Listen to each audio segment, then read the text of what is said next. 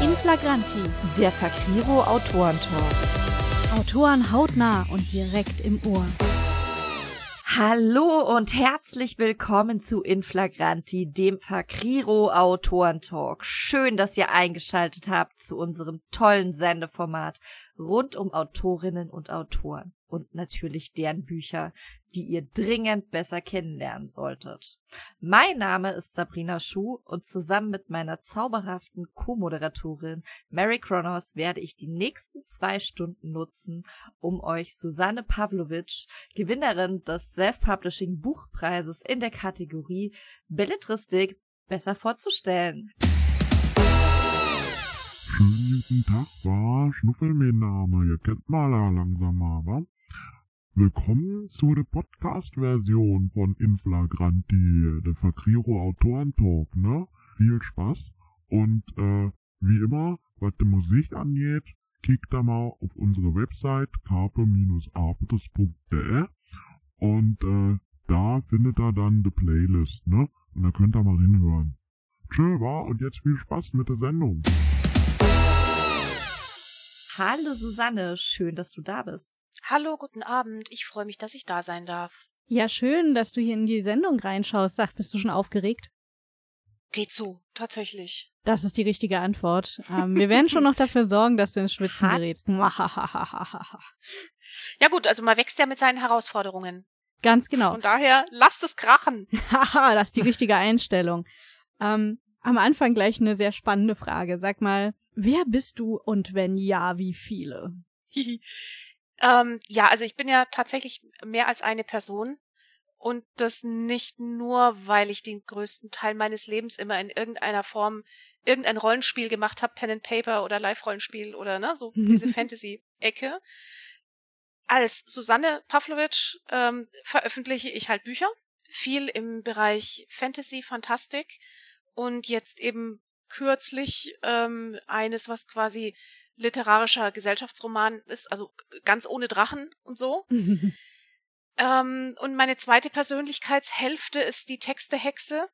Als Textehexe bin ich Lektorin und Büchercoach und betreue Self-PublisherInnen und angehende AutorInnen und auch Vollprofis so auf dem Weg zum Buch, je nachdem, wo die halt starten.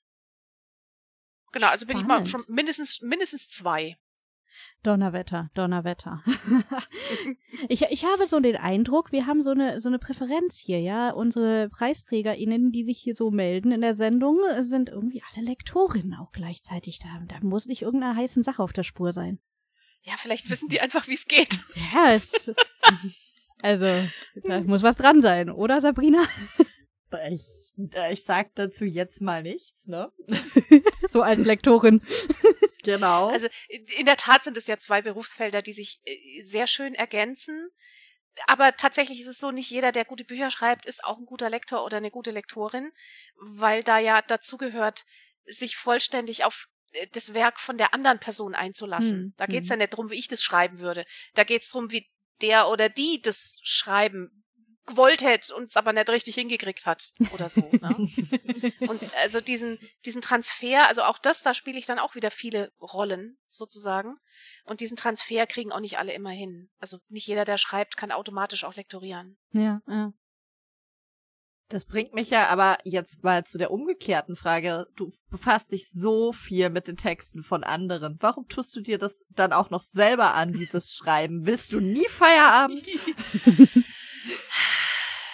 Also tatsächlich, ähm, in meinen raren Feierabendstunden spiele ich ein MMORPG, also so ein Online-Rollenspiel, und da spiele ich den Typ mit den Büchern. äh, also es hört tatsächlich einfach nie auf. ist eine Sucht, ja, sehe ich das richtig? ja, also ich würde sagen, ich, weil ich nichts Besseres gelernt habe. Ähm, und weil es, also tatsächlich ist es so, ich bin tatsächlich in der glücklichen Lage, dass ich einiges an Talenten habe. Ich hätte zum Beispiel auch ganz gut zeichnen können, wenn ich jemals was draus gemacht hätte. Und ich wollte aber immer halt so Geschichten erzählen und habe dann immer mal die eine oder die andere Möglichkeit ergriffen, das zu tun. Also viel in diesem Bereich Pen and Paper Rollenspiel, wo man sich ja auch Geschichten ausdenkt, die werden halt nur nicht aufgeschrieben. Hm. Ähm, und dann eben in, in verschiedenen literarischen Genres und Umgebungen, Fanfiction und alles Mögliche. Und ich habe halt auch ein Sprachtalent und äh, da bietet sich's an. Also, ne, bevor ich jetzt programmieren lerne und äh, anfange Indie-Computerspiele zu entwickeln oder ähnliches, nutze ich das, was ich was ich eh schon kann. Und ich komme auch aus einem, ich sag mal, sehr sehr bildungsorientierten Elternhaus. Ich bin also auch mit Büchern aufgewachsen und ähm, die haben mich sehr geprägt. Und so war das, glaube ich, ein zwingender Schluss hm. Äh, in der Kurzform, weil ich nichts anders gelernt habe. Du, kann, du kannst halt nicht anders, ne? Ähm, Bücher hm. ist alles. das ist tatsächlich schon so. Tja, und ähm, worum geht's dann jetzt in deinen Büchern? Du hast ja eben schon angeteasert. Primär was äh, bisher so Fantastik. Was ist denn mhm. da alles so los bei dir? Also das, ähm, das was, was meine Bücher alle gemeinsam haben, das ist, dass es oft um unangepasste Leute geht. Äh, also eine meiner früheren Figuren, wo ich das erste Mal so ein bisschen Reichweite auch gewonnen habe, war ein Spielmann, also also Mittelalter Fantasy mit mit einem so zwölften Jahrhundert Hintergrund, ein Spielmann, der Lampenfieber hat und deswegen von seinem Lehrmeister rausgeschmissen wird, weil er kann sich tolle Geschichten ausdenken, aber er kriegt den Mund nicht auf, wenn ihm jemand zuhört. Äh, also Figuren, die immer irgendeinen Makel haben oder irgendwas, wo sie über sich hinauswachsen müssen ähm, und die irgendein Päckle mitbringen, ähm, sich aber davon halt irgendwie nicht unterkriegen lassen. Und so in den letzten Jahren schreibe ich auch gerne ältere Figuren, also Ü50. Mhm. Ähm, das ist ja nach wie vor in der Fantastik außerordentlich selten. Ja, wohl wahr. Da bist du ja, wenn du Mitte 30 bist, äh, bist du weg und die tauchen dann erst wieder auf, wenn sie, keine Ahnung, 75 alte Weise oder hutzlige Hexen oder was auch immer sind, ne? Ähm, aber so dazwischen. Und ich habe ein Fable für Ü50 Action-HeldInnen, mhm. die also wirklich noch auf die Kacke hauen können und so, ne? Das ist auch so ein Stück vielleicht ein Versuch, auch mehr Abwechslung in das Genre reinzubringen, mehr Repräsentation stattfinden zu lassen eben ja, bezogen auf die auf diese sehr wenig repräsentierte Altersgruppe. Sehr spannender Gedanke und sehr wichtig tatsächlich. Ja, also ne, ich merk's auch, also die kommen auch durchaus bei jüngeren Leuten auch gut an. Äh, diese Figuren, das ist jetzt nicht so, dass ich so eine so eine Ü50 Leserschaft habe, das ist eigentlich durch, ganz gut durchgemischt. Hm. Und es bieten sich halt auch andere Möglichkeiten, Geschichten zu erzählen.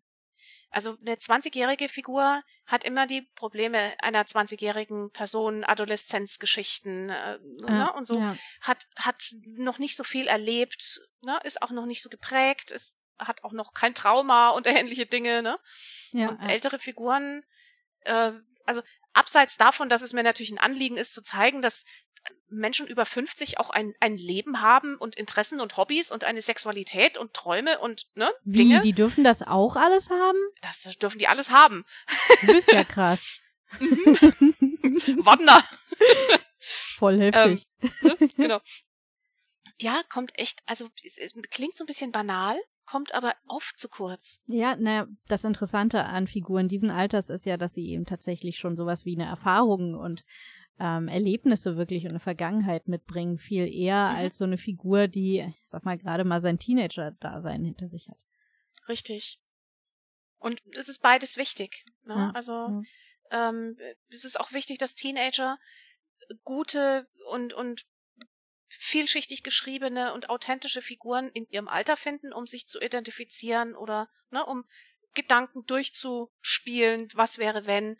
Ähm, aber das Bedürfnis hört ja nicht auf. Nur weil man irgendwann dann erwachsen ist. Ne? Auch, ja. auch Erwachsene wollen noch ihre eigene Repräsentation irgendwo lesen.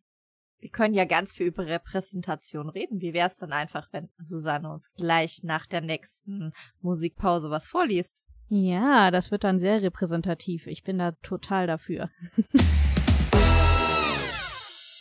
Willkommen zurück aus der Musik und willkommen bei Inflagranti. Wir haben wieder eine großartige Preisträgerin äh, vom Self-Publishing Buchpreis zu Gast, nämlich Susanne Pavlovic in der Kategorie Belletristik. Und ähm, warum äh, sie sich diesen Preis verdient hat, das werdet ihr gleich hören, denn äh, Susanne, du hast uns einen Leseschnipsel mitgebracht.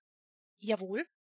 Worum geht's? Worum geht's? Darf ich schon fragen? Wo sind wir denn jetzt in der Geschichte? Am Anfang oder schon mittendrin? Der Schnipsel ist der Anfang des Romans. So fängt's an. Das ist das, was, äh, was auf der ersten Seite steht.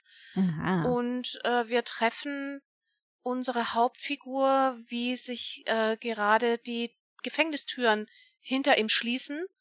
Und zwar wichtige Info aus dem Weg, auf dem Weg nach draußen. ja, das ist ein entscheidender Hinweis an der Stelle.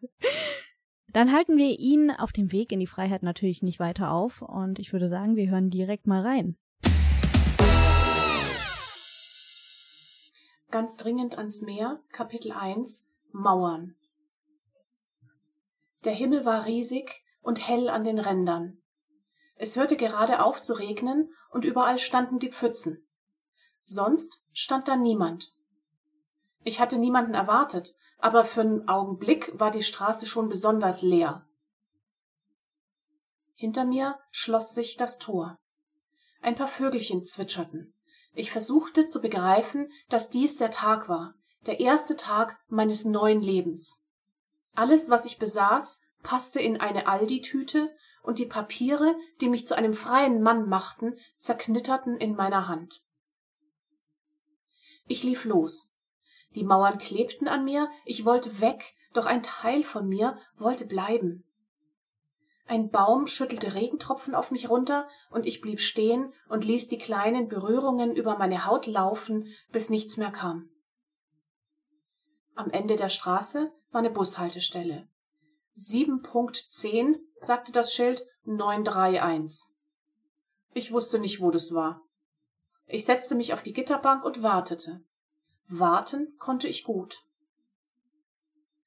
Der Bus kam, rauschte durch eine Pfütze, zischte und öffnete die Tür. Ich stieg ein. Der Fahrer musterte mich. Stumm fischte ich einen Zehn-Euro-Schein aus meinem Briefumschlag. Nur passend, sagte der Fahrer. Ich hatte ein bisschen Kleingeld in meinem Umschlag, die Abrechnung war auf den Cent genau gewesen. Ich füllte es in das Münzeinwurfdings, bis der Fahrer reicht sagte. Er fuhr los, bevor ich saß, und ich stolperte und plumpste auf einen der Sitze. Ein paar Leute kamen dazu. Sie sahen mich an und setzten sich woanders hin. Wir fuhren durch ein Wohngebiet, durch Straßen mit Türkenläden, draußen war Berufsverkehr. Ich war draußen. Der Bus hielt hinter vielen anderen Bussen. Massen an Menschen, alle am Rumwuseln, Taxis in einer Reihe, der rot-weiße Schriftzug an der Fassade, Bahnhof. Jede Erinnerung war mir, als würde ich zwischen lauter Kieseln einen Bernstein finden. Ich stieg aus und ließ mich von den Leuten ins Bahnhofsgebäude spülen. Ich hatte einen Druck auf der Brust, es war so laut und grell, und es gab Lautsprecherdurchsagen und leuchtende Anzeigen und den Lärm von Zügen, und ich stand überall im Weg. Ich brauchte einen Kaffee. Und eine ganze Weile, bis ich begriff, dass ich gehen und mir einen kaufen konnte. Die Frau in der Bäckerei war nett. Sie machte mir ein Herz aus Kakaopulver auf den Kaffee, während ich in diesem Geruch nach frischem Brot ertrank. Ich wollte alles essen, was sie in der Auslage hatte, und war gleichzeitig kurz davor, mich zu übergeben. Der Kaffee beruhigte mich ein bisschen. Als er alle war, warf ich den Becher in den Mülleimer wie ein pflichtbewusster Bürger. Dann holte ich das Klapphandy raus, das mein Bewährungshelfer mir organisiert hatte.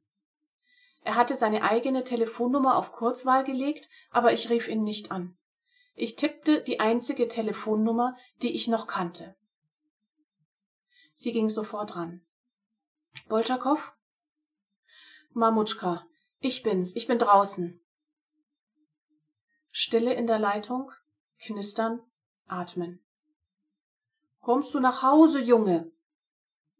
Ja, ich komme heim. Wartest du auf mich? Ich hab Blini. Du musst ordentlich klingeln, hörst du? Der Summer ist kaputt. Wenn ich nicht aufmache, klingelst du bei Müllers. Mach ich, Mamutschka. Bis gleich. Ich legte auf. Ich wusste nicht, warum ich heulte. Ein zweiter Kaffee brachte mich wieder auf die Beine. Die Verkäuferin fragte, ob ich eine lange Nacht gehabt hätte, und ich sagte, die hätte gar kein Ende nehmen wollen, die Nacht, und wir lächelten uns an. Ich mochte die Art, wie ihre Haare ihren Nacken streichelten. Ich war draußen und ich konnte Kaffee trinken und Frauen schön finden, wie jeder normale Mensch. Ich konnte wieder anfangen zu leben.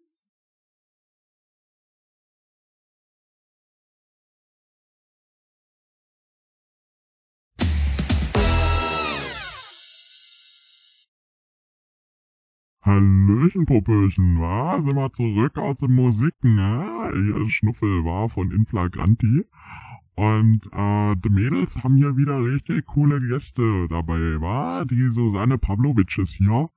Und ähm, das war schon wieder alles viel zu ernst, war. Deswegen, ähm, ich bin der Meinung, wir müssen jetzt hier eine Runde spielen, ne? Wie immer. Mädels, ähm, ich sag mal so, wir spielen, lasst mal überlegen, Schlagzeile. Ich glaube, Schlagzeile, das ist eine gute Sache für die Susanne.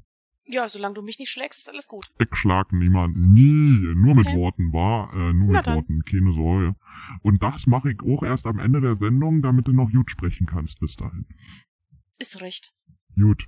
Also, äh, hier, Sabrina, erklär mal, was eine Schlagzeile ist und so. Nicht, dass du Susanne glaubt, ich schlag sie. Du hast großes Glück, Susanne, du wirst nicht geschlagen. so viel zum Spoiler.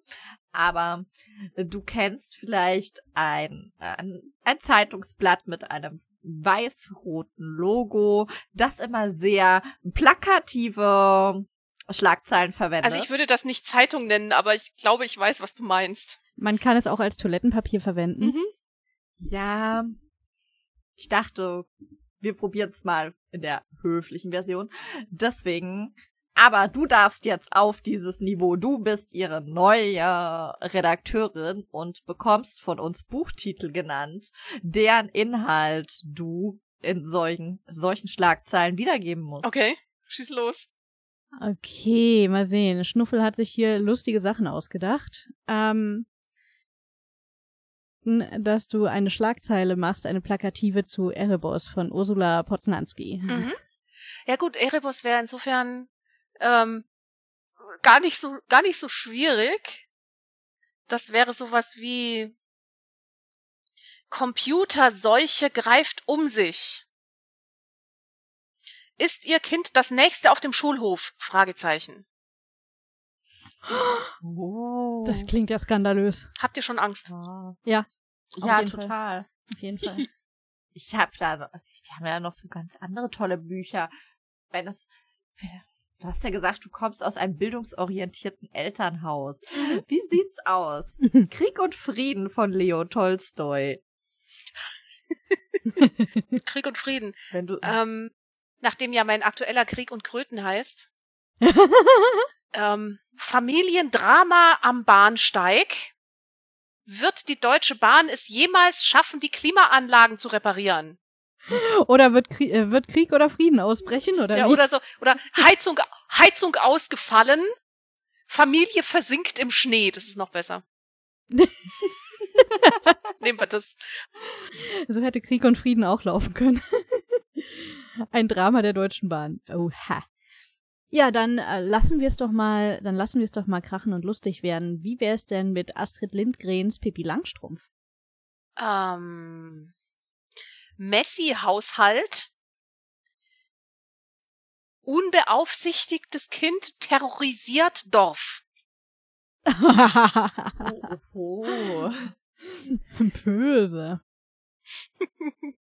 Vielleicht noch so, so mit so einem fetten Banner so unten dran, weißt du, so rangeklatscht. Ruft das Jugendamt oder sowas. Genau. Nein, und das Jugendamt tut nichts. Genau. Behörden versagen.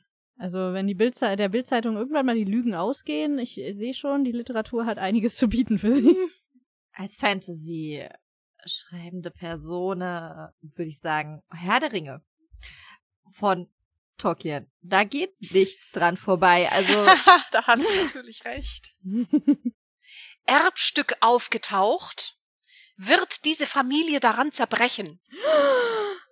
Das kann ja danach dann direkt in Berlin Tag und Nacht verwertet werden. Siehst du? Okay, wenn wir schon bei den Klassikern sind, dann gehen wir mal noch ein bisschen klassischer.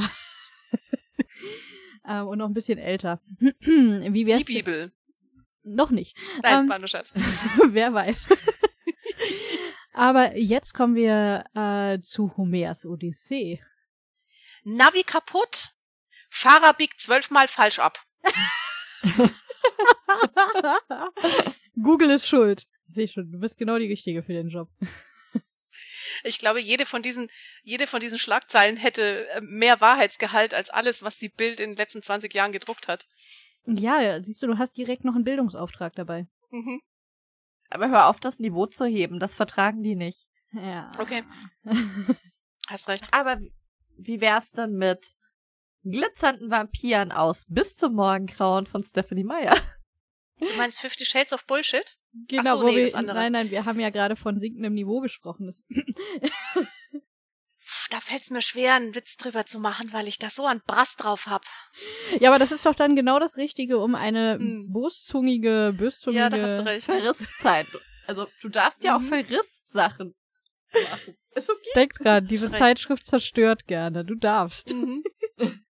Das ist quasi deine therapeutische Chance, mal alles rauszulassen. Oh, war ja. Nee, das wollt ihr nicht. ähm, Rich Kid vergreift sich an. Nee, ist nicht so gut, ist nicht so passend. 80-Jähriger vielleicht? Genau. Nee, nee. Bis Blut fließt. Rich Kid übertreibt es mit ahnungsloser Schülerin. Oh. Böse, sehr schön. ähm, okay, dann lass es uns doch mit ähm, was Schönerem versuchen. Schaurig schön. Wie wär's mit Sir Arthur Conan Doyles Der Hund von Baskerville? Ein Fall für den Tierschutz. Liebenswertes schwulen Pärchen greift durch. I like very much. Aber wie immer an dieser Stelle müssen wir ja sagen, natürlich gilt nicht, ob wir begeistert sind von deinen Reaktionen und Interpretationen, sondern was Schnuffel davon hält. Ne? Okay. Aber wir würden dich ja schon mal einstellen, wenn wir Ja, bei entsprechender Zeitung was zu melden hätten. Oder wie wir das Blatt auch immer nennen möchten. Aber ich sag mal, in dem Fall ne, würde sich ja generell einiges ändern in dem Blatt. Jetzt kommt mal vom Thema ab, ne, Mädels? Also, ähm, ich muss sagen, aber ich, ähm, ähm, so ungern ich es auch zugebe, ne, äh, die Susanne hat schon, ne, die hat schon getroffen. Also, ich finde das gut. Ich muss schon sagen, ich glaube, die Sache mit der Pipi fand ich am besten. Wobei, das vom Homer, das war auch nicht schlecht. Ne? Kann ja jedem passieren. Ja, ja, auf jeden. Zwölfmal falsch abbiegen, ist gar kein Problem. Ich sag da. Ne? Hier die, die Schiri und, und der Goggle, wenn man da die Falschen fragt, ne, das geht voll in die Hose. Mhm. Nee, nee. Na gut, ähm, ich würde mal sagen, bist entlassen für den Moment. Äh, wir spielen aber noch die Rückrunde, war aber jetzt erstmal Musik. Herzlich willkommen zurück, liebe Hörerinnen und Hörer. Heute haben wir Susanne Pavlovic zu Gast, Preisträgerin des Self-Publishing Buchpreises in der Kategorie Belletristik. Und nachdem wir vorhin ja schon ein Stückchen aus ihrem Buch gehört haben, sollten wir jetzt ganz dringend ans Meer und damit mitten hinein in ihr Buch. Erzähl uns mehr. Worum geht's denn in deinem Roman? Warum will da wer überhaupt so dringend ans Meer? Äh, ja, weil da, wo die sind, es einfach nicht so schön ist. Also, kurz gefasst, ist die Geschichte von einem Mann, Vanya, der nach siebeneinhalb Jahren aus dem Gefängnis kommt. Der war da wegen Drogendelikten, also äh, bandenmäßigem äh, Drogenhandel. Und der halt irgendwie versucht, sein Leben wieder anzuknüpfen, da wo er es sein gelassen hat. Und ähm, der trifft auf Felix. Felix ist sieben und hat gerade niemanden, der sich um ihn kümmert. Und verwahrlost halt so vor sich hin. Und ähm, in beiden Leben eskalieren Dinge dahingehend, dass Vanya eines Tages ein Auto klaut, das Kind einpackt und mit dem Kind ans Meer fährt. Und ähm, sie landen dann auf einem Reiterhof und ähm, ja, kriegen da Dinge auf die Reihe, lernen andere Leute kennen und ich würde jetzt nicht sagen, dass es ein Happy End hat, aber es fängt zumindest, es hört zumindest irgendwie besser auf, als es angefangen hat. Das Boah, ich würde sagen, das ist ja schon mal keine so schlechte Voraussetzung. Nee, ist, ne? ja, ich sag mal, Haben deine Figuren Glück gehabt. mehr kann man echt nicht erwarten, ne? Also, Okay, okay. Also jetzt haben wir schon so ein bisschen herausgehört, Vanya und Felix sind also nicht gerade, ich sag mal, die Vorzeigestandard-Normal-Protagonisten, die man so aus der Storyline kennt. Nicht irgendein Pärchen, das ich so nebenbei noch kriegen muss für den Love Interest oder weiß der Geier. Ähm, was hat dich denn auf die Idee gebracht, ähm, diese besonderen, äh, diese besondere Figurenkonstellation zu wählen? Also es gibt bei mir meistens nicht die Idee und ne äh, und dann muss ich mhm. das schreiben, sondern das gibt quasi Schichten von, von Ideen, die sich so übereinander legen und dann entsteht das so. Ähm, und ich habe so in den letzten Jahren angefangen, mich immer mal mit so, ich sag mal, Eltern-Kind-Dynamiken auseinanderzusetzen. Äh, also erwachsene Figuren zu schreiben, die ihre Verantwortung wahrnehmen, die quasi da sind für jüngere Figuren, die auch funktionierende Schutzpersonen sind, ähm, ne? ohne mhm. irgendwie toxisch oder unzuverlässig zu sein oder so und die trotzdem den jungen Figuren die Möglichkeit geben, sich zu entfalten und zu wachsen und sich auszuprobieren und also Sachen. Weil ich so ein bisschen diese Plots über hatte nach dem Harry Potter Strickmuster, äh, dass alle Erwachsenen Arschlöcher oder tot sein müssen, ähm, damit die jugendlichen ProtagonistInnen dann irgendwie, ne? erwachsen werden auch können. Was, auch mal was hinkriegen. Genau, das ist irgendwie, ich, ich mag die Idee nicht. Und ich wollte einen männlichen Protagonisten schreiben, der sich um ein Kind kümmert, das nicht sein leibliches ist. Mhm. Und dann habe ich erst versucht, einen Fantasy-Roman daraus zu machen, weil ich immer erst versuche, einen Fantasy-Roman daraus zu machen. ähm, habe aber dann festgestellt, dass ich die, die Fantasy-Elemente nicht unterkriege. Also das war dann auch mal, weil das war eine Weile, war das Urban Fantasy mit, mit, mit so Horrorelementen und sowas. Und ich fiel aber immer wieder zurück auf die Dynamik zwischen diesen beiden Figuren. Mhm. Und dann habe ich gemacht, was ich mir selbst geraten hätte, wenn ich meine Lektorin gewesen wäre. Ich habe den Kram weggelassen, den ich nicht brauche. Und damit blieb das dann so übrig. Und die, die Konstellation der beiden Figuren bemisst sich aus der Vorgeschichte der beiden Figuren. Die haben natürlich eine, na, ganz grob eine gemeinsame Vorgeschichte, äh, aber so kommt dann so ein Stückle zum nächsten. Ich leite dann quasi aus einer Situation ab, was passiert sein muss damit und wie die Figuren angeordnet sein müssen um und so und dann ergibt sich da so langsam ein Bild draus. Quasi arbeiten in Schichten. also du hast dir deine Geschichte im Grunde rausgeschält. Richtig, genau. Wir haben jetzt festgestellt, es ist kein Fantasy geworden. Mhm. Erstaunlicherweise. Hm? Wir haben ja nun auch recherchiert im Vorfeld und bei einem großen Online-Buchhändler findet man das als Liebesroman. Das haben wir auch schon mhm. festgestellt, dass das bestimmt nicht ist. Jetzt wäre aber meine Frage, wenn wir jetzt schon mal wissen, was es alles nicht ist, was ist es denn und wer ist die Zielgruppe? Also es ist am ehesten tatsächlich entweder ein Entwicklungsroman oder literarische Belletristik. Das ist so das Sammelbecken für alles, was äh, quasi einen, einen ernsthaften literarischen Anspruch hat und nicht gleichzeitig in ein Genre passt, wie Krimi oder ähm, Fantasy oder so.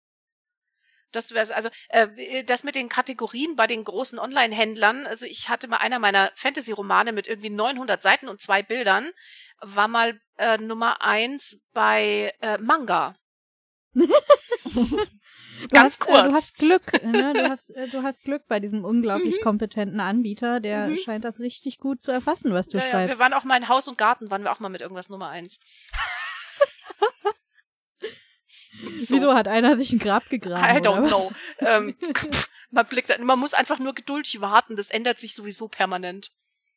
Ähm, von daher, wer weiß, wo herrlich. wir gerade wieder Nummer irgendwas sind. Herrlich, herrlich. Es, ähm, es bleibt eine überraschende kleine Wendung, aber ähm, spannende Wendungen sind ja auch was Tolles, ne? Mhm. Absolut. Nachdem wir schon ihr wunderschönes Buch ganz dringend ans Meer besser kennengelernt haben, sollten wir jetzt natürlich einen Blick auf die Autorin werfen. Und ähm, deswegen haben wir ein paar Entweder-Oder-Fragen für dich, meine Liebe. Also, das Allerwichtigste zuerst. Was ist dein Autorengetränk? Tee oder Kaffee? Kaffee. Ganz klar.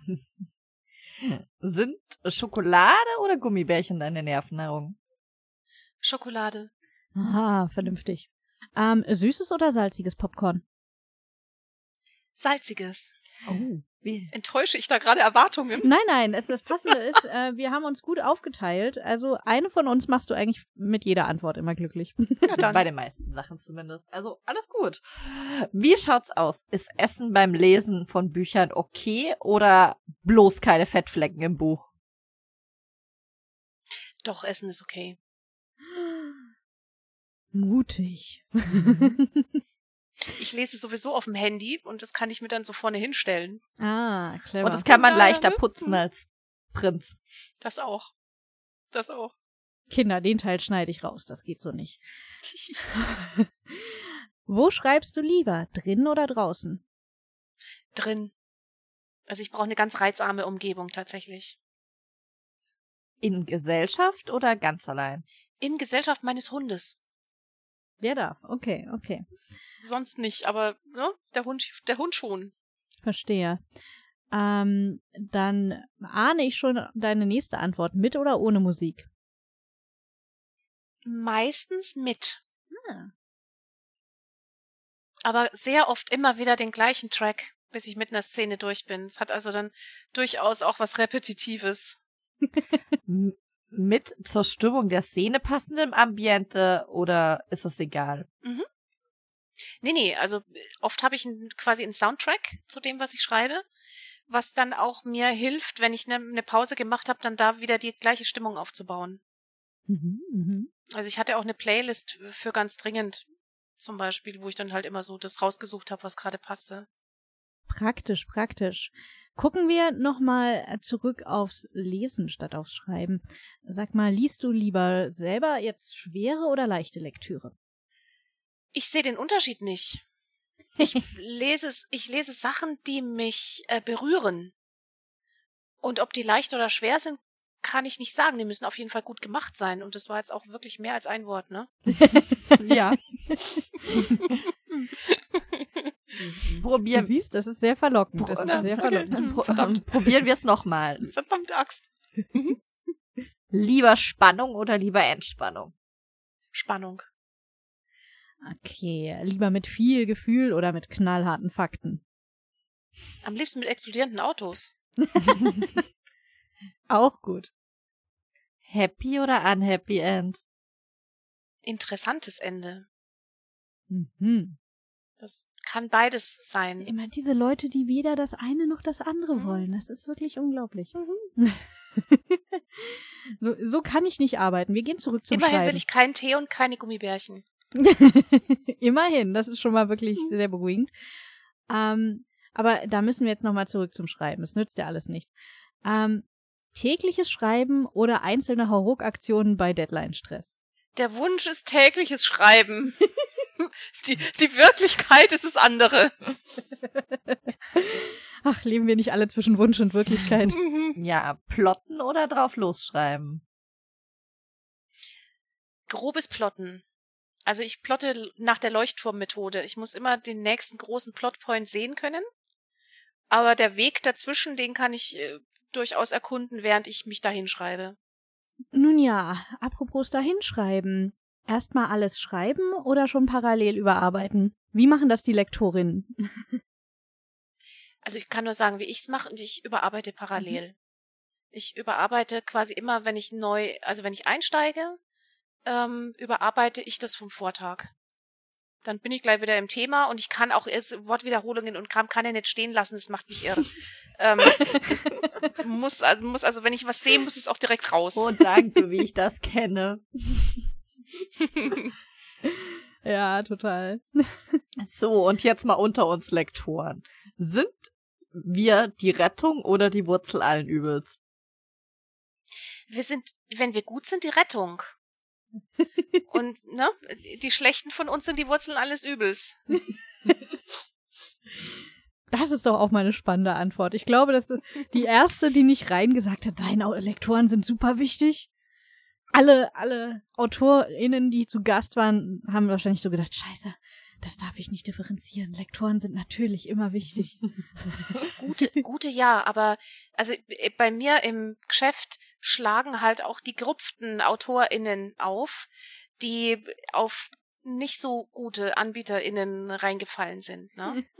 ähm, die entweder quasi durchgelobt wurden und dann mit dem Buch krachend gescheitert sind, ähm, oder die ihr Buch völlig umgeschrieben wiedergekriegt haben oder jeglicher Bullshit, der dazwischen passieren kann. Ähm, also da hab schon, hab schon Projekte auf dem Tisch gehabt, da war die vorherige Dienstleistung die Wurzel von allem Übel. oh je. Also Okay. gibt's schon, muss man ungeschönt so sagen. Ja, Oh Mann. muss man so oh Mann. sagen. Ich habe auch schon, ich habe selber einen Kollegen rausgeschmissen, weil ich gesagt habe, sorry, was du mit meinem Buch veranstaltet hast. Äh, ich nehme noch mal die Rohfa ich gebe ihm noch mal die lektorierte Fassung, ein bisschen anders. Oha. Oha. Hier kommen ja auch einen Grund, ne? durch. Ja, ja, gibt auch einen Grund, warum, warum AutorInnen gefühlt sich lieber scheiden lassen, als die Lektorin zu wechseln, ne, wenn es einmal passt. Ja, ich Das glaube, sind ja meistens ewige Partnerschaften. ich glaube, wenn man da erstmal jemanden gefunden hat, dem man vertraut, mit dem man zurechtkommt und wo man auch weiß, ähm, ich sag mal, man tickt gleich, ja. Ja. Also, ich hatte den Eindruck, als mir Sabrina neulich Texte zurückgeschickt hat, war sie verwirrt darüber, dass ich ihre Kommentare echt lustig und gut fand. Nun, so soll es eigentlich sein. Von daher. okay. Ja, wir kommen gar nicht vom Thema ab. Kein Ding. Ähm, wie liest du lieber, digital oder print? Da haben wir ja schon was gehört eben. Genau, ich, ähm, ich lese digital. Ich habe eine Sehschwäche, die es mir deutlich erschwert, inzwischen muss man sagen, unbeleuchteten Hintergrund zu lesen. Hm. Oder andersrum, wenn ich einen beleuchteten Hintergrund habe, fällt mir das Lesen sehr viel leichter. Hm. Und ich kann mir die Schriftgröße vergrößern und so. Das heißt, ich lese mit wenigen Ausnahmen praktisch nur digital.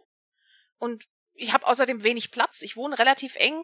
Ähm, also einzelne Highlights stelle ich mir dann tatsächlich als Print noch ins Regal. Aber nur um es anzugucken, ni- nicht um Mhm. es zu lesen. Hm. Aber also ne, ne, weit entfernt davon, was gegen Printbücher zu haben, um Himmels Willen. Das ist halt eine gesundheitliche Sache Ja, bei ja. mir. Und schreibst du dann auch lieber am Computer oder dann trotzdem zwischendurch mal analog?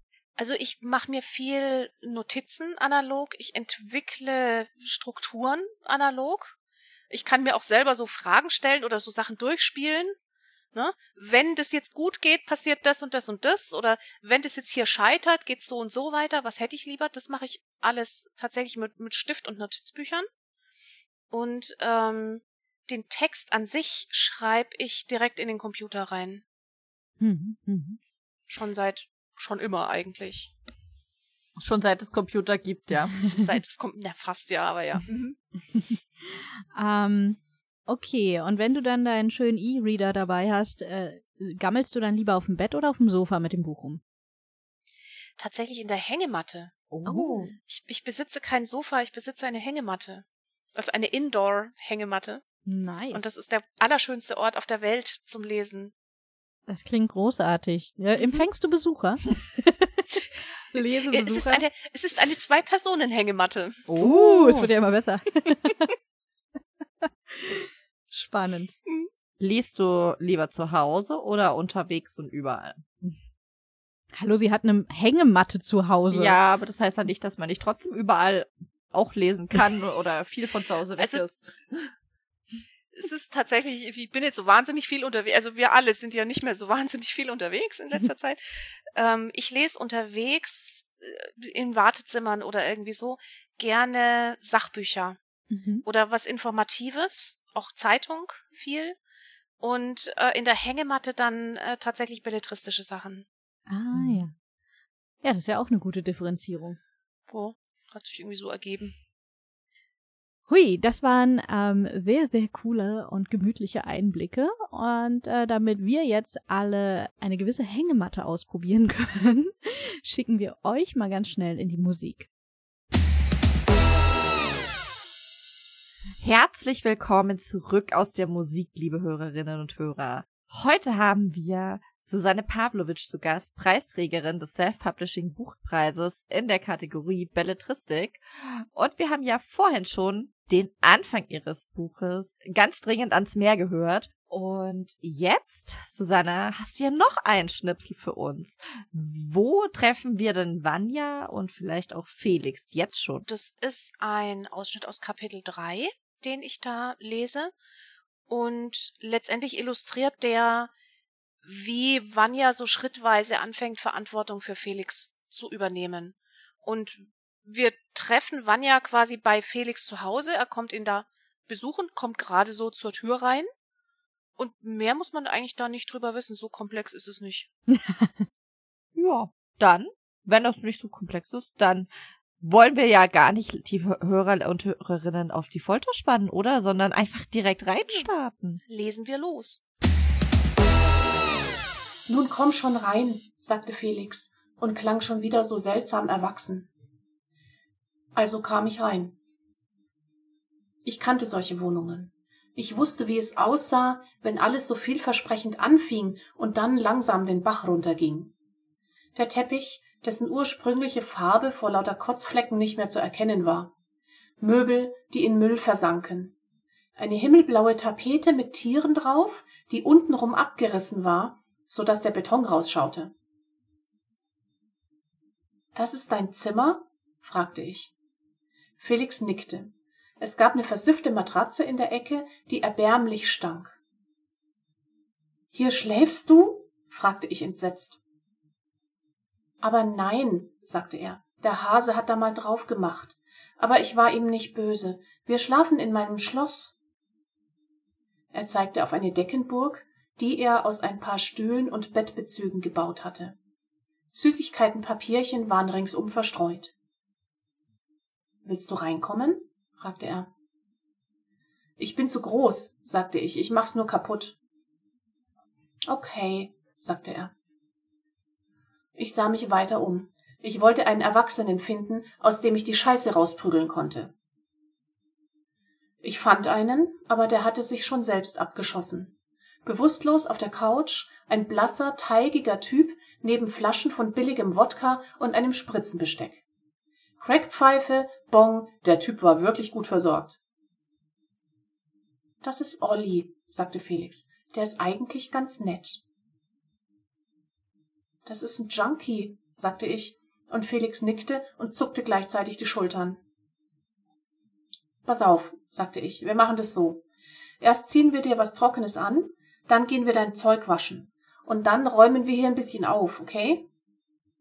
Okay, sagte er fügsam. Wir brauchten ein paar Anläufe, bis wir etwas hatten, das nicht kaputt oder viel zu klein war. Am liebsten hätte ich Felix direkt zum Einkaufen geschleppt, aber ich wollte ihn nicht überfordern, ich tat mir ohnehin schwer, ihn einzuschätzen mit seiner komischen Gleichgültigkeit. Ich lief in der Wohnung rum, suchte die Kindersachen zusammen und stopfte sie in eine Tüte, aus der ich vorher leere Flaschen kippte. Ich kam ein paar Mal im Flur an dieser Pinnwand vorbei, an der Fotos hingen. Ich schaute nicht hin. Natürlich sah ich's trotzdem. Felix hängte sich wieder seinen Schlüssel um, und dann gingen wir Zeug waschen. Der Waschsalon war zum Glück noch da, wo ich ihn in Erinnerung hatte. Es war nichts los. Felix ging staunend an den Reihen blitzender Maschinen vorbei. Ich leerte die Tüte in eine und kramte Kleingeld raus. Der Hase könnte eine Runde mitfahren, sagte ich. Der hätte das auch nötig. Felix guckte in die Maschine. Er zog dem Hasen die Regenjacke aus und setzte ihn vorsichtig auf den Wäschehaufen. Dann streifte er sich die Schuhe ab. Was wird das denn? sagte ich verwirrt. Er kletterte in die Maschine. Er war so winzig, er passte da beinahe rein. Ich erwischte ihn am Arm und hielt ihn auf. Was machst du? Der Hase hat Angst allein, erklärte er mir, ohne eine Miene zu verziehen. Komm raus da, sagte ich, das ist doch nicht für Kinder. Er klaubte den Hasen aus der Schmutzwäsche und krabbelte durch das Bullauge nach draußen. Er setzte sich auf die Bank, nahm den Hasen auf den Schoß und baumelte mit den Beinen. Ich schloss die Maschine, warf Geld ein und drückte ein paar Knöpfe, bis sie anfing zu laufen. Ich setzte mich neben Felix. Wir schwiegen. Ich hatte keine Ahnung, was man mit einem Kind so redete. Irgendwann spürte ich eine kleine Berührung am Arm. Ich sah runter. Er hatte den Kopf gegen mich gelehnt. Er sah müde aus, aber nicht so, als hätte er den ganzen Nachmittag Fußball gespielt, sondern so, als wäre ihm alles zu viel. Ich konnte das nachfühlen. Ich legte den Arm um seine kleinen Schultern und wir saßen rum und sahen der Wäsche zu, wie sie sich drehte. Hallöchen, Mädels, habt ihr mich schon vermisst? Nix? Keiner? Ich weiß nicht, was ich Schweigen. davon halten soll. Ähm, ja, also wenn du so fragst, Schnuffel, natürlich haben wir dich Ja, vermisst. ja, Armes was glaub Flauschi. ich da jetzt nimmer. Komm du mir mal zu Weihnachten, Äh, wa? dann halt Willst nicht. du mal wieder da unten hier Geschenk haben, hier so ein Technikschmuh, ne? Dann hierst du wieder Schnuffel, Schnuffel, aber Schnuffel, Schnuffel liegt im Bette, wa? Den Schuh zieht mir nicht an. Also, pass auf, nächste Runde hier. Rückrunde. Nochmal eine Runde Schlagzeile, wa? Und Mary kann jetzt mal erklären, worum es geht, weil das haben, hat die Hälfte bestimmt schon wieder vergessen. Ja, total. Ähm, das Spiel ist super kompliziert, deswegen ist es auch wichtig, dass wir es nochmal erklären. Ähm, Schlagzeile wird unsere liebe Gästin äh, Susanne dazu zwingen, ähm, berühmte, bekannte, großartige Werke der Weltliteratur in äh, Schlagzeilen zu verpacken, wie sie in einem gewissen rote-weiß äh, belogoten Blatt auftauchen würden. Mehr muss man dazu, glaube ich, nicht sagen, äh, denn Susanne hat sich schon in der ersten Runde als Naturtalent erwiesen. Sabrina, willst du die erste machen? Na klar. Also, ich weiß ja nicht, ob du dieses Buch vielleicht kennst, aber das hat eine Susanne Pavlovic geschrieben. Und das heißt ganz dringend ans Meer. Also keine Ahnung, ob dir das vielleicht vage bekannt vorkäme. Ich glaube, ich habe das schon mal gehört, ja. Soll so ein ganz krasses Buch sein, so ein Weltbestseller, ja, so ein richtig fetter Preisträger. Kindesentführung, Ex-Knacki dreht durch. Oh. Ich stelle fest, dieses Buch hat Potenzial zur Schlagzeile. Ich fürchte. ähm, vielleicht solltest du überlegen, ob du ein Interview mit diesen ähm, Journalisten auch in Betracht ziehen oder eher nicht. Wer weiß, was sie aus deinem Buch machen. Mhm. okay. Ähm, versuchen wir es doch mal in einer anderen Ecke. Schauen wir doch mal, was die Gebrüder Grimm äh, so ähm, treiben, wenn sie Kinder- und Hausmärchen erzählen. Ja, welches davon? In der Sammlung. Ach so, Die volle Dröhnung quasi. ähm, das wäre irgendwie so ein Post, so eine Postleitzahlenschlagzeile. So, ne? 86 219 Kleinstadt. Wir enthüllen alle Abgründe. Ja, ich, ich sehe es schon vor mir, ne? Ähm, das so, da ist so eine Art Pornokeller ausgehoben worden und da sind dann ganz viele krasse Geschichten drin. Zum Beispiel. Ja. Schlimm, schlimm, schlimm. Wunderbar. Dann lass uns bei den alten Schinken bleiben und mach uns einen, äh, mach uns mal eine Schlagzeile zum Neuen Testament. Ähm, neuer Scam, Doppelpunkt. Jesus, Klammer auf, 30, behauptet, ich mache Wein aus Wasser. Nein, es ist die. Bildzeitung, ne? Ähm, ich mache Wasser aus Wein. Sehr schön, sehr schön. Wie wär's denn, wer, wir hatten es ja gerade mit der Bibel, wie wär's denn mit Die die Götter müssen sterben von Nora Bensko? Ähm, die dunkle Seite der Götter, warum sie demnächst sterben müssen. Wir decken auf. ja, genau, das muss unbedingt noch rein. Investigativ unterwegs wieder. Mhm. Ja, unbedingt. Apropos investigativ, sag mal, ich habe gehört, in Panem läuft so einiges, ne? Wie, wie, wie steht's denn da so um die Tribute? Nun ja, ähm, Dschungelcamp 2.0, Blut und große Gefühle. Oh. Ich mag deine Schlagzeilen sehr tatsächlich. So, und wer jetzt noch nicht ganz mitbekommen hat, worum es geht, natürlich um die Tribute von Panem von Susanne Collins.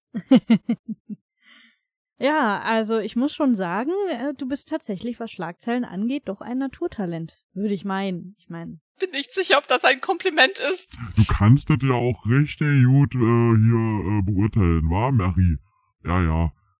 Das, ich, das ist mein Spiel, wa? Ich hab das zu entschieden. Ich alleine. Ja, und Schnuffel, äh, kommt Susanne durch oder wie schaut das aus? Ja, ja, ich muss ja sagen, das ja, ist ja gut, ihr habt ja recht. Was soll ich machen? Ist gut. Aber ähm, ich lass mal was einfallen, war für das Ende von der Show hier, wenn wir uns zum Roast wiedersehen, war, dann, dann geht's rund, sag ich da. Da kommst du nicht so leicht davon, Schätzelein. Ist gut. Gut, Grüße an Roast. richtig aus. Jo. Ja gut, Schnuffel ist zufrieden. Ähm, Susanne lebt noch. Das ist ähm, ein guter Fortschritt nach zwei Runden mit Schnuffel. Ich würde sagen, lass uns, äh, lass uns das gar nicht weiter herausfordern und erstmal in die Musik gehen, oder? Ja, auf jeden Fall. Herzlich willkommen zurück aus der Musik und zurück bei Inflagranti. Heute haben wir Susanne Pavlovic zu Gast, Preisträgerin des Self-Publishing Buchpreises in der Kategorie Belletristik. Und so wie in der vergangenen Sendung Sabrina Milazzo, so wollen wir natürlich auch Susanne auf den Zahn fühlen. 2016 Schluck. ja, ja. 2016 wurde ja schon dein erster Feuerjäger-Roman mit dem Deutschen Fantastikpreis ausgezeichnet, meine Liebe. Jetzt hast du nachgelegt. Sag mal, wie geht's dir damit? Ja, gut. da, dank, danke der Nachfrage. ähm, doch, also es ist eine, eine sehr, sehr schöne Auszeichnung. Äh, letztendlich auch von, von meiner von meiner Peer Group und von meinen KollegInnen, den Leuten in der Jury, ähm, dass so äh, mein Wirken eben nicht völlig unbemerkt bleibt und äh, dann eben auch bei fachkundigen Leuten Zustimmung findet. Das war schon schön. Also ich, man hat es mir, glaube ich, auch bei der bei dieser Preisverleihung angemerkt. Ich habe einen Moment gebraucht, bis ich auf diese Bühne gefunden habe, weil ich vorher einfach dachte, so wenn ich jetzt aufstehe, dann falle ich einfach der Länge nach auf die Fresse. Das wollte ich dann auch nicht bieten. Ähm, ja, das war schon auch- sehr cool. Wäre auch ein erinnerungswürdiger Moment gewesen. Ja, schon, aber keiner von denen, die ich unbedingt äh, als Meme im Internet finden möchte. Weißt du noch damals, als du den Preis gewonnen hast und dich langgelegt hast? Ja, genau. das war damals, ja. Was hat dir denn der Preis so gebracht? Wirst du jetzt anders irgendwie wahrgenommen oder hat, äh, hat das wirklich nochmal was verändert für dich? Kann ich noch nicht sagen. Frag mich nächstes Jahr nochmal. Ähm, ich glaube, also ich hoffe, dass ähm, er so ein bisschen meine, meine Blase erweitert hat. Also wir haben ja alle, wenn wir keine super Bestseller-AutorInnen sind, das Problem, dass wir immer so die gleiche Blase bespaßen und immer die gleichen Leute wieder erreichen. Hm. Und so ein Preis ist die Möglichkeit, einfach mal sichtbar zu werden für Leute, äh, denen ich bis jetzt noch nicht über den Weg geschrieben bin. Und äh, das ist aber was, das wird sich, also das ist nichts, was man sofort merkt, sondern das ist erst, das kommt so mit der Zeit. Hm. Äh, was ich schon merke, das ist, dass insgesamt medial ein größeres Interesse am Self-Publisher-Preis ist, also zum Beispiel auch von seitens Buchreport und so, ähm, als das beim Deutschen Fantastikpreis war. Der wurde eigentlich nur innerhalb der Fantastik-Bubble wahrgenommen. Außenwirkung hatte der praktisch gleich null. Und das ist beim Self-Publisher-Preis jetzt doch deutlich anders. Ach, das ist Das spannend. merke ich schon. Hm? Also würdest du sagen, da ist doch ein Unterschied. Den Fantastikpreis Äh, gibt's ja. ja eigentlich schon viel länger, ne? Ja, spannend. Also sagen wir hoffentlich, hoffentlich gibt es ihn noch. Er wurde jetzt ein paar Jahre lang nicht verliehen. Ähm, aus äh, irgendwelchen internen Gründen. Ja, also der, der größte Unterschied ist, glaube ich, dass der Deutsche Fantastikpreis immer ein Publikumspreis gewesen ist. Hm. Ähm, da haben einfach jeweils die mit den meisten Votes gewonnen. Und äh, der Self-Publisher-Preis ist ja ein Jurypreis. Ja. Ähm, das ist also hat hat etwas andere Strukturen. Da geht's nicht nur darum, wer die meisten Follower hat. Nee, eigentlich praktisch gar nicht. weil sonst wäre ich da auch nicht so weit vorne dabei, weil ich habe nicht, also ich, ich mache nicht so, also Social Media und sowas mache ich ja praktisch gar nichts. Äh, ich ich ja, kräh auf Twitter rum, das war's. Äh, ich schreibe halt das nächste Buch und äh, das ist so mein, mein Ding. Ne? Dein Social Media ist äh, Bücher schreiben. So sieht's aus. Ist ja auch sehr sozial. Ja, meistens sozialer als die äh, vermeintlich sozialen Medien. Mhm. ja, das ist schon so. Naja, okay. Ähm, du sagst ja, du, du kannst dadurch mehr Menschen begegnen, als du über den Weg geschrieben bist. Eine sehr schöne Formulierung übrigens. Ähm, und wir haben ja nun schon die Erkenntnis gehabt während der Sendung, dass du nicht nur Autorin, sondern auch Lektorin bist. Hast du irgendwie gemerkt, dass sich das auch auf dieser deine Tätigkeit ausgewirkt hat, jenseits vom Schreiben selbst? Also ich habe gemerkt, dass sehr viele das zur Kenntnis genommen haben. Also ich habe zum Teil Mails bekommen von Leuten mit, mit Glückwünschen, mit denen ich vor zwei, drei, vier Jahren mal gearbeitet habe. ähm, da habe ich zum einen natürlich dran gemerkt, dass die mich nicht vergessen haben und offensichtlich auch nicht vergessen wollten äh, über die Jahre.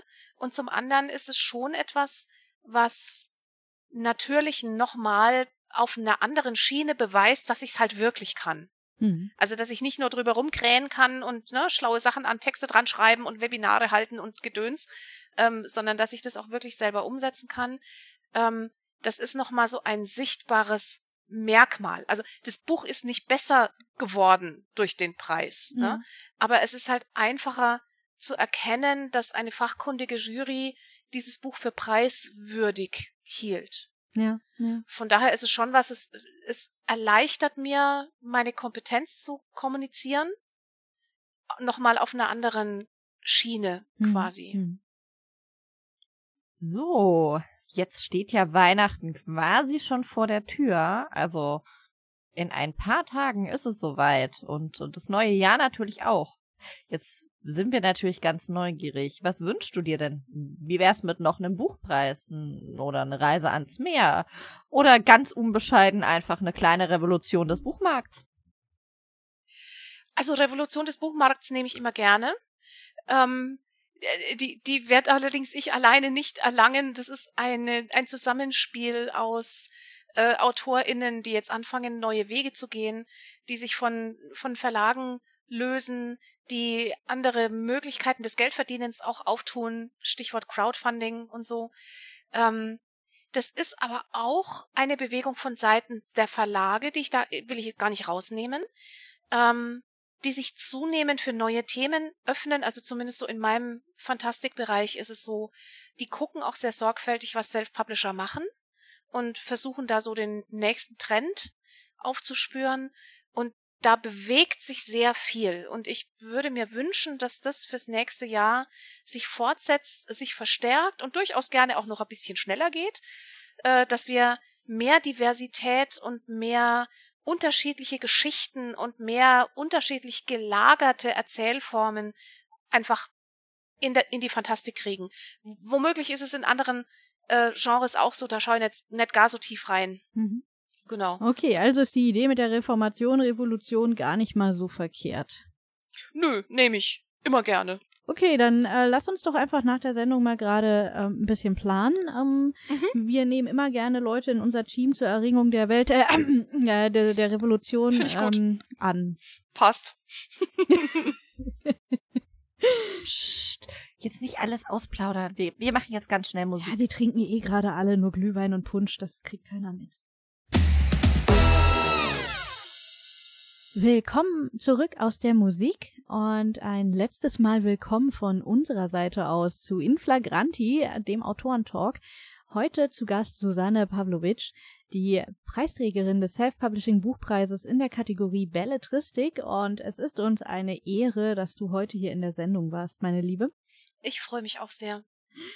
Und ähm, jetzt ist ja der Teil eigentlich der Sendung, der am wichtigsten ist für alle, die jetzt unglaublich neugierig geworden sind auf dich und deine Bücher und denen du jetzt unbedingt erzählen solltest, wo sie dich finden und was es von dir zu wissen gibt noch. Ähm, jo, wer mir auf Twitter folgen möchte, ähm, kann dort einfach nach Textehexe suchen. Ähm, da gibt es nur eine, weil es kann nur eine geben, das bin dann ich. ähm, folgt mir gerne auf Twitter. Das ist tatsächlich die einzige soziale Plattform, auf der ich einigermaßen regelmäßig aktiv bin. Äh, ansonsten würde ich gerne die Gelegenheit nutzen und ähm, auf einen kleinen, feinen, unabhängigen Verlag aufmerksam zu machen.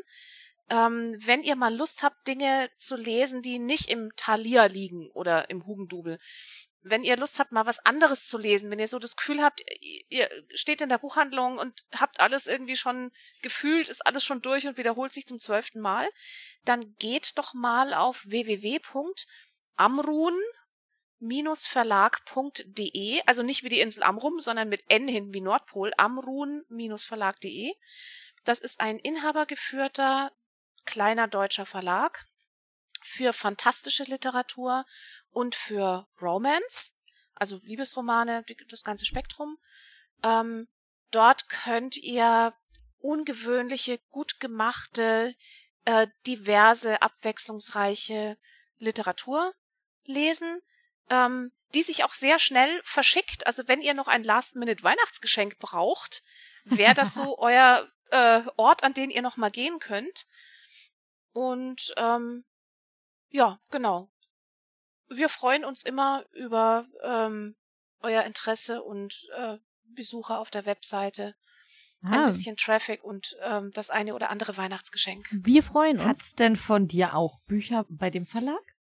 Äh, ja, hat es da erscheinen meine ganzen Fantasy-Sachen. Aha, na, also wer das noch einen, ja einen formschönen Türstopper braucht, äh, oder etwas, womit man Einbrecher abwehren kann, ähm, wird da auch fündig. Oder einfach nur äh, gerne deine, deine Bücher, deine Schätze lesen möchte. Ne? Genau. Ne? Man muss sie ja genau. nicht zu Türstopper machen. Oder jemand, der Weihnachten viel Zeit hat und ganz viele Seiten Lesestoff braucht, shoppt Susannes Bücher. Ganz da genau. würde ich mich freuen. Ich meine, diese AutorInnen, die äh, nur Werbung machen für andere, ja, sowas Soziales aber auch. Meine Güte. Wir sind ein Team, weil wenn wir keins wären, würden wir untergehen. Und das ist jetzt nicht nur innerhalb des Verlags so, sondern auch verlagsübergreifend. Also das, das ist, da, ja. da herrscht ein ganz großer Zusammenhalt. Tatsächlich. Ich habe also so viele großartige, wunderbare KollegInnen, äh, in, auch in anderen Verlagen, die kann jetzt gar nicht alle aufzählen. Stellvertretend äh, seien Judith und Christian Vogt genannt, die Vögte, die auch wunderbare Bücher schreiben. Und wir haben ja vorhin schon Nora Bensko genannt. B-E-N-D-Z-K-O. Die Götter müssen sterben. Ah. Ist auch sehr lesenswert, ist bei Knauer erschienen. Und genau, taucht mal in diese Bücherlandschaft ein, die nicht beim Hugendubel auf dem Tisch liegt. Das lohnt sich wirklich. Ja, ähm, dafür kann ich ja nur ganz dreist auch eine unglaublich gute, unabhängige Buchhandlung empfehlen, die sich auf die Fahne geschrieben hat, vor allem kleine, äh, kleine Verlage und auch Self-PublisherInnen zu unterstützen. Vor allem die, die outside the box denken. Und äh, das findet man nämlich in unserer Buchhandlung bei unabhängigkreativ.de. Genau. Muahaha. Wir geben uns auch Mühe, das ganz schnell zu verschicken, versprochen. Sagst du es nochmal? habt ihr einen Bindestrich dazwischen oder irgendwas? Nein, ganz Unabhängigkreativ.de. Aber mit AE. Genau, weil Ä immer so schlecht ist im internationalen Web. Mhm. Hm. Unabhängigkreativ.de. Genau. Kauft Bücher, Shop für Weihnachten. Es gibt kaum ein besseres Geschenk für die Weihnachtszeit als Bücher. Bin ich übrigens tatsächlich fest davon überzeugt.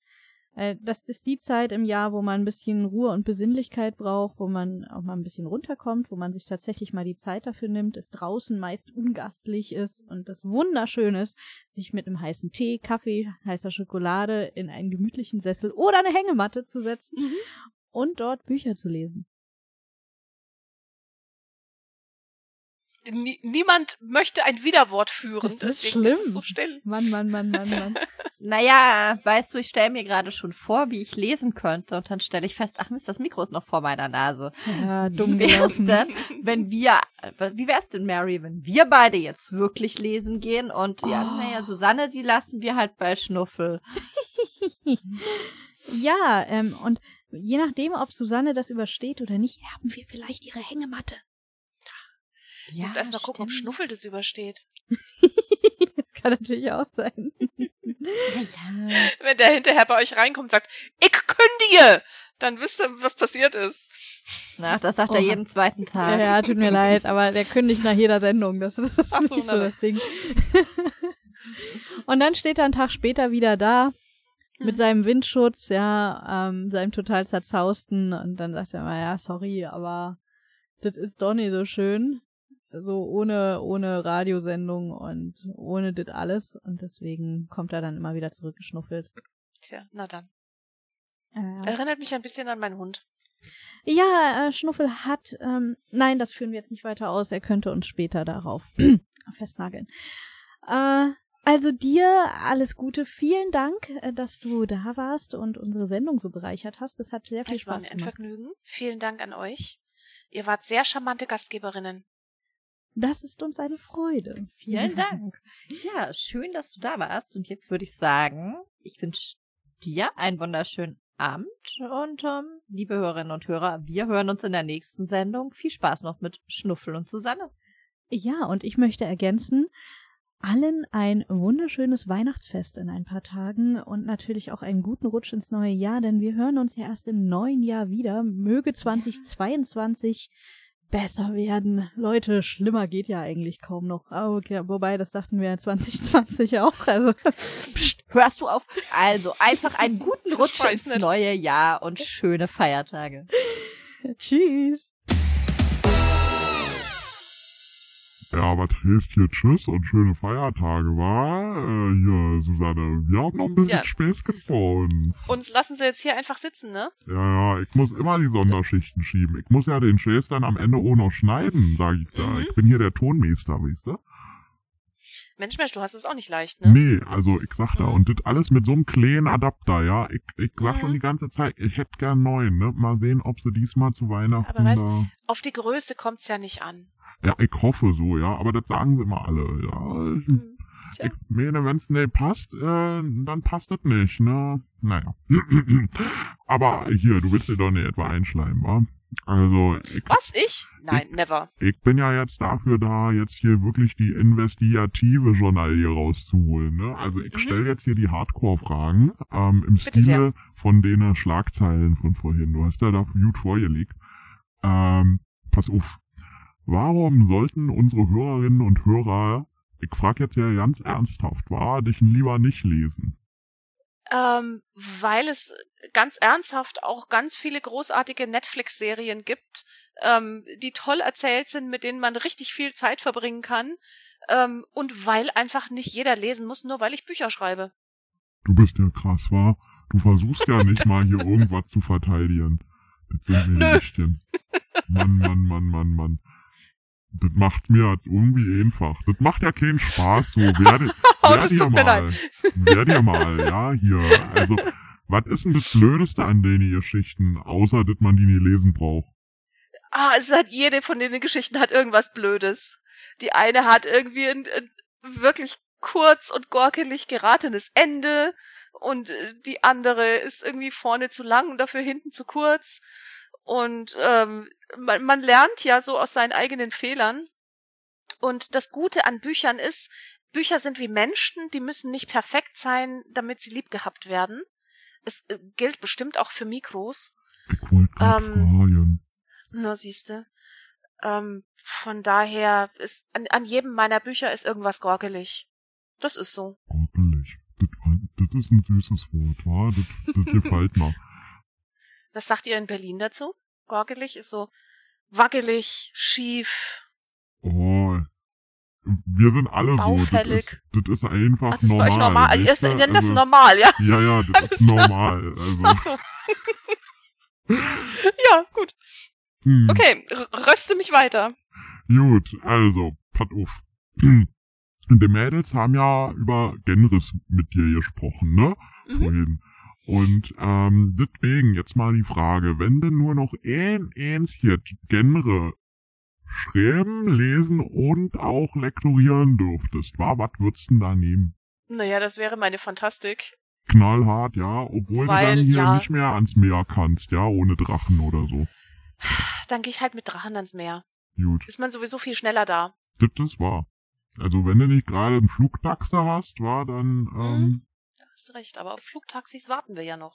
naja, das kannst du ja nicht alles haben, ne? Mhm. Hm, hm.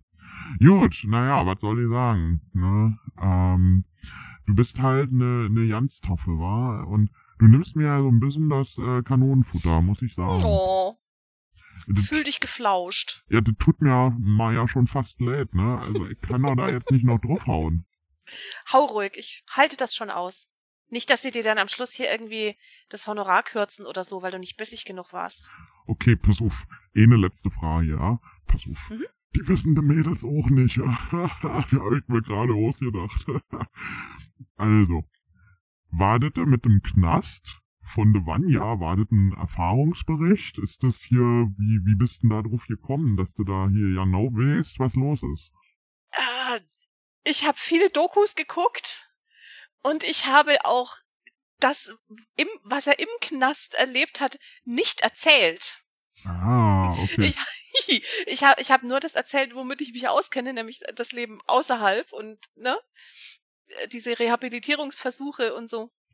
Also, äh, aber ich habe tatsächlich das Knastleben ausges ausgespart. Also keine Knast Knastschwester, ja? Nein, keine Knastschwester. Jetzt bin ich ja enttäuscht. Ja, sorry. Na In einem anderen Leben. Na gut, na gut, na gut. Und ich dachte, ich decke hier jetzt noch was ganz Fette drauf. Oh, leider Ah. nicht.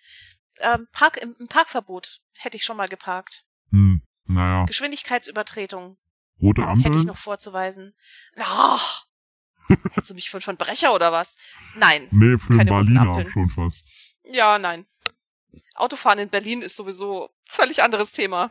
Ja, hier bei uns, ja, da sind ja die Ampeln eher so illuminierte Dekorationselemente, ne? Mhm. Also so Ja, Vorschläge. äh, also man kann, äh, man Mhm. kann denken, das ist eine gute Idee, aber ist es meistens nicht, ne? Und ähm, Ja, ja, deswegen dann- machen wir da unser eigenes Ding. Das macht ihr so. Das finde ich gut. Jo, jo. Gut, ne, ähm, also dann, äh, ich will da nicht weiter aufhalten, ne? Es sei denn, du lädst mal ein in deine Hängematte, wa? Für dich ist da immer Platz. Gut, das finde ich gut. Äh, dann lass uns mal schnell hier ausmachen, ne? Ich, äh, ich komm da mal rüber. Jawohl. Ab in den Feierabend. Gut, gut. Na dann, Tschüssikowski. In Flagranti. Der Fakriro Autorentalk. Autoren hautnah und direkt im Ohr.